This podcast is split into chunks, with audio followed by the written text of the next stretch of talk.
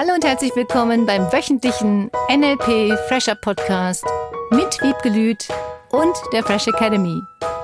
Dein Podcast, damit du das Beste für dich und die Welt erreichst.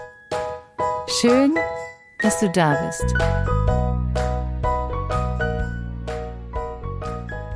Dein Kind schaut ständig aufs Handy und kann sich zu nichts anderem mehr aufraffen? Dann lass dich heute von Wiebke inspirieren mit unserem Fresh Academy Podcast und Cornelia Harms und dir. Und Wiebke Lüth, natürlich. ich habe das in letzter Zeit öfter gehört von sehr besorgten Müttern um mich herum. Die sagen, Mensch, mein Kind darf ja aufs Handy schauen, das ist auch okay, aber es schaut schon sehr, sehr viel. Der Effekt letzten Endes ist, es passiert nichts anderes mehr. Also Kind kommt nach Hause, ist müde von der Schule, guckt aufs Handy und ist dann so müde und so faul tatsächlich auch, dass das Kind nicht mehr rausgeht, nicht zum Sport geht, keine Freunde mehr trifft, nix. Handy weg. Ganz einfach. Das hat sich bisher keine getraut. Ja, das ja? ist die größte Herausforderung bei vielen Eltern, diese, ich nenne das mal ganz provokativ, Inkonsequenz. Mhm. Weil viele Eltern möchten gerne, dass ihr Kind weniger am Handy ist, weniger Computer spielt, weniger das dacht und mehr rausgeht, mehr Freunde trifft, andere Sachen lernt. Nur die Konsequenz möchten sie nicht tragen, weil die Konsequenz bedeutet, dass das Kind erstmal jammert. Meine ganzen Freunde, die dürfen auch und die dürfen das und warum darf ich nicht und Fernseh gucken und Mami und hast du nicht gesehen. Ganz viele Vorwürfe, die die Kinder dann an die Eltern bringen, weil sie wissen, dass das funktioniert. Wie kriegen sie ihre Eltern dazu, dass sie wieder Dinge tun dürfen? Mhm mit Vorwürfen, mit Ängsten, die bei den Eltern ausgelöst werden. Oh Gott, ja, wenn mein Kind ja jetzt dann doch nicht genügend am Computer recherchieren kann für die Hausaufgaben, dann wird das bestimmt für das Kind schwierig. Ja, oder sozial isoliert, weil nicht mehr auf WhatsApp oder was auch immer. Was habe ich neulich gerade wieder gelesen, dass der TikTok-Erfinder seine Kinder kein TikTok gucken lässt? Ach, das wusste ich noch nicht. Mhm. Oder andere Social-Media Inhaber sagen, dass sie ihre Kinder davon fernhalten, weil das Auswirkungen hat. Ich will jetzt nicht sagen, dass alles schlecht ist. Das ist nicht das, worum es mir geht. Nur es ist ein Suchteffekt. Und der Suchteffekt bedeutet, dass die Menschen Hormonausschüttungen haben, die Glücksgefühle machen. Wenn Menschen Sport machen, dann kommen diese Glücksgefühle meistens dabei oder ist hinterher. Nur du darfst dich dafür anstrengen. Bei vielen Kindern wird dieses Ich muss mich anstrengen, um etwas zu erreichen, dadurch verringert. Sie werden bequemer, sie werden fauler, weil es kommt ja alles zu ihnen ins Handy, auf den Computer. Sie müssen noch nicht mal mehr rausgehen, um sich mit Freunden zu treffen. Selbst wenn ich das Thema schon mal hatte, ich finde das immer wieder wichtig anzusprechen und auch ganz ehrlich mal die Realität anzugucken. Weil viele behaupten, ach ja, so viel ist das ja gar nicht. Und dann zählst du es mal zusammen und dann sind dann zwei, drei, vier, fünf Stunden am Computer, am Handy oder sonstiges zusammengekommen. Das musst du dir mal vorstellen, wie viel das ist am Tag. Und was ich auch von meinen Kindern kenne, weil du gerade sagst, zum einen ja diese Glücksgefühle, die dann schnell und einfach sind. Und tatsächlich gleichzeitig habe ich das Gefühl, das saugt denen Energie raus. Also nachher sind sie wirklich, wenn die jetzt länger was geguckt mhm. haben, zum Beispiel einfach platt. Mhm. Woran liegt das dann? Es ist halt eine Berieselung. Und sie müssen für diese Berieselung nichts tun, außer ihren Zeigefinger zu bewegen oder Daumen. Wenn überhaupt. Inzwischen nutzen die ja teilweise schon Sprachgeschichten. Mhm. Nächstes, oder was sagen die dann? Wahrscheinlich.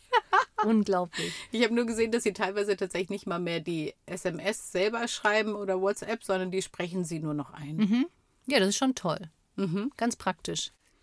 Eigentlich ist das ganz normal, wenn Menschen sich eine Stunde vor den Fernseher setzen oder vor Insta oder vor Social Media, dass sie dann die Zeit vergessen.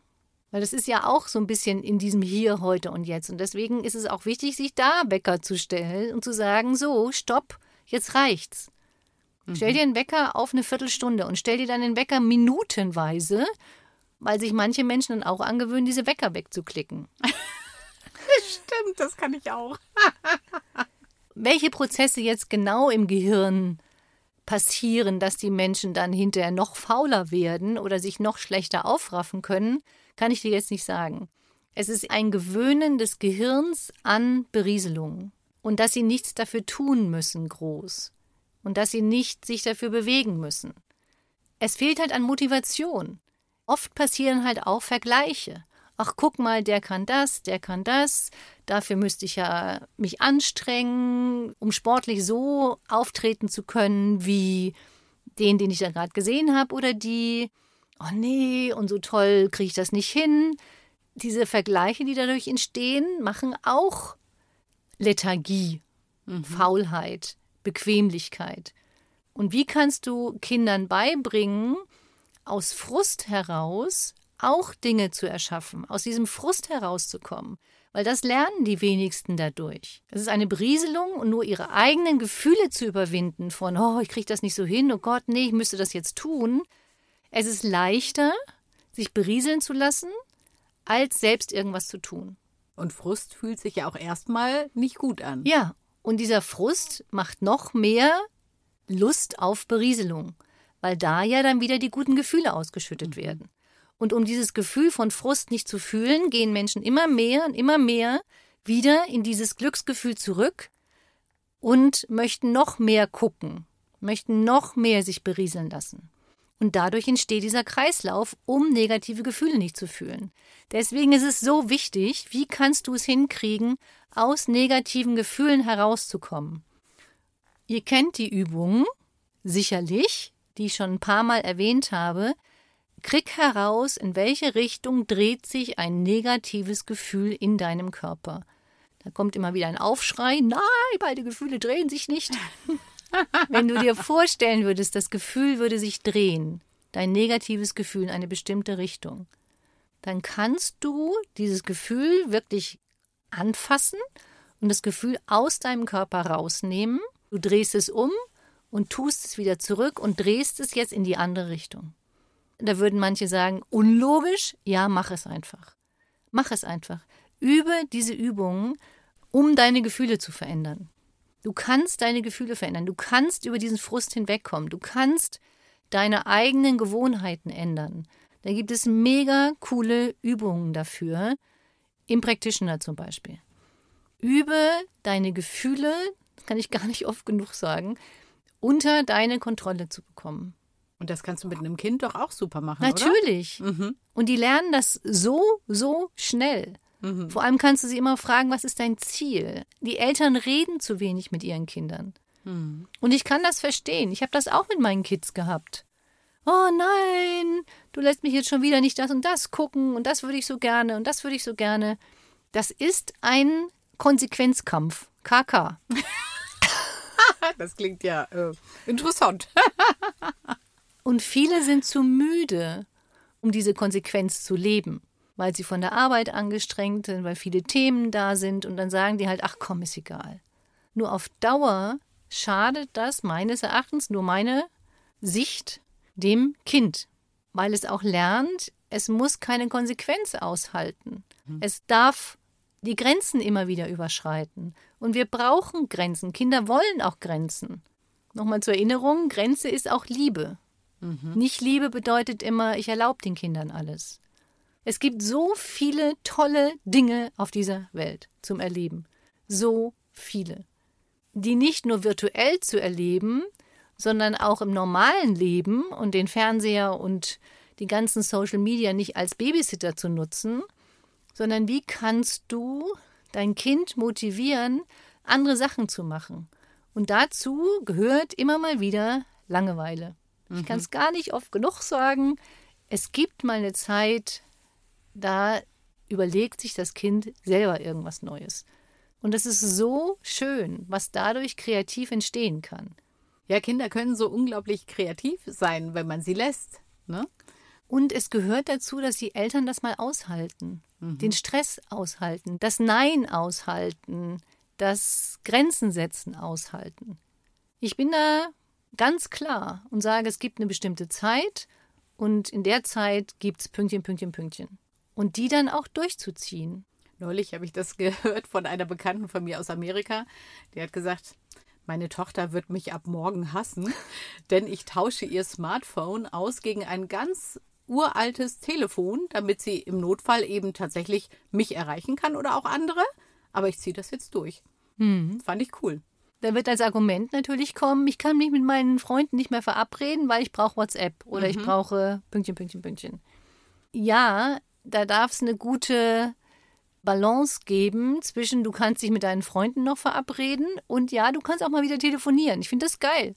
Klar, das ist so schön, wenn man die Stimme hört und auch aufeinander reagieren kann. Und ich stelle fest, dass ich auch ganz oft eher schnell eine WhatsApp schreibe, statt anzurufen und denke dann auch, oh komm, da hättest du auch mal schnell anrufen können.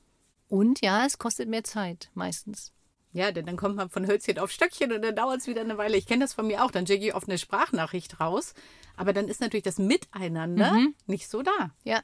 Und es ist eine tolle Erfindung. Ob du jetzt eine Sprachnachricht schreibst, ist gleich, du sprichst auf einen Anrufbeantworter oder du schreibst schnell irgendwas. Ich finde diese Technologie toll. Und sie wird oft nicht nur zum Nutzen von uns eingesetzt oder von den Kindern.